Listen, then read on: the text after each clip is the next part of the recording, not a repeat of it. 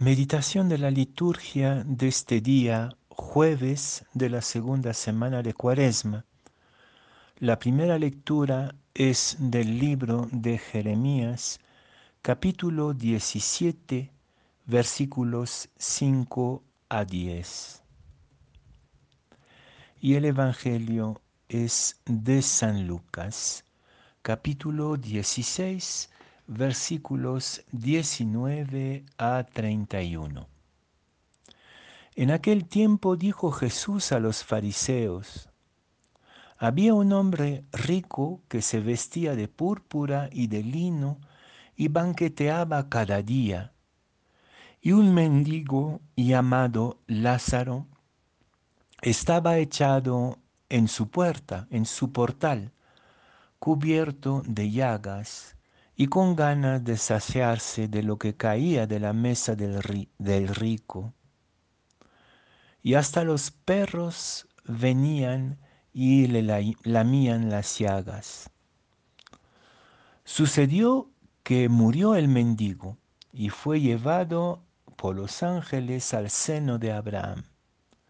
Murió también el rico y fue enterrado y estando en el infierno en medio de los tormentos, levantó los ojos y vio de lejos a Abraham y a Lázaro en su seno, y gritando dijo, Padre Abraham, ten piedad de mí y manda a Lázaro que moje en agua la punta del dedo y me refresque la lengua porque me torturan estas llamas. Pero Abraham le dijo, Hijo, recuerda que recibiste los bienes en tu vida y Lázaro a su vez males. Por eso ahora él es aquí consolado, mientras que tú eres atormentado.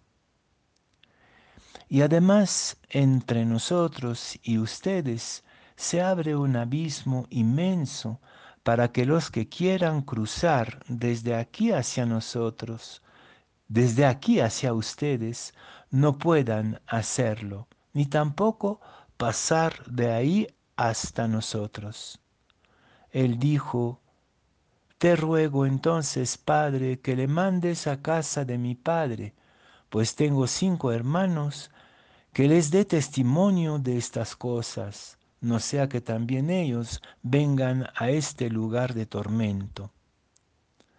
Abraham le dice, tienen a Moisés y a los profetas que los escuchen. Pero él le dijo, no, padre, no, padre Abraham, pero si un muerto va a ellos, se arrepentirán. Abraham le dijo, si no escuchan a Moisés y a los profetas, no se convencerán ni aunque resucite un muerto.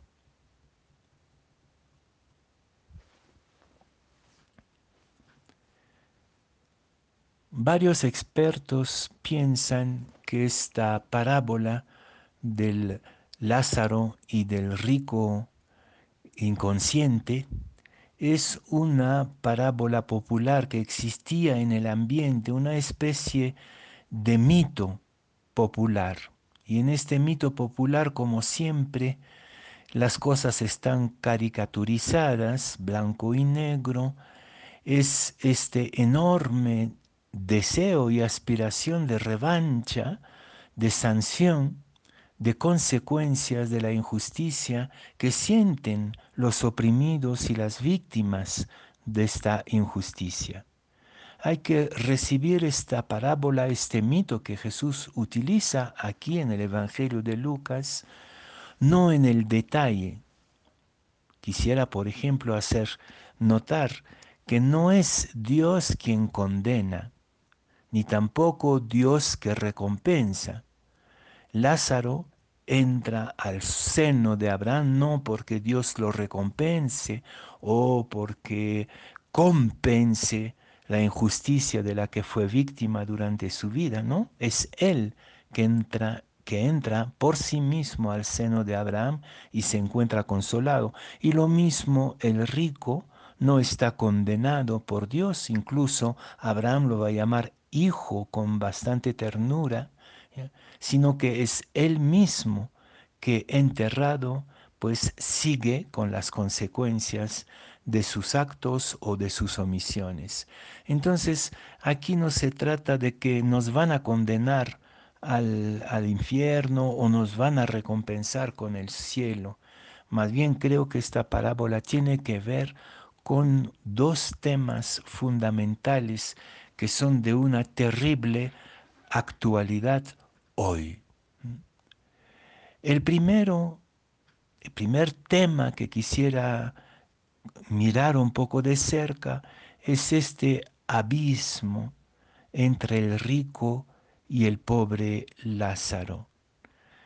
Este abismo que existe entre los que viven inconscientemente sin darse cuenta de lo que pasa alrededor y tampoco muchas veces dándose cuenta de que sus actos provocan y crean esta terrible marginación y pobreza que nos rodea, que nos invade por todas partes.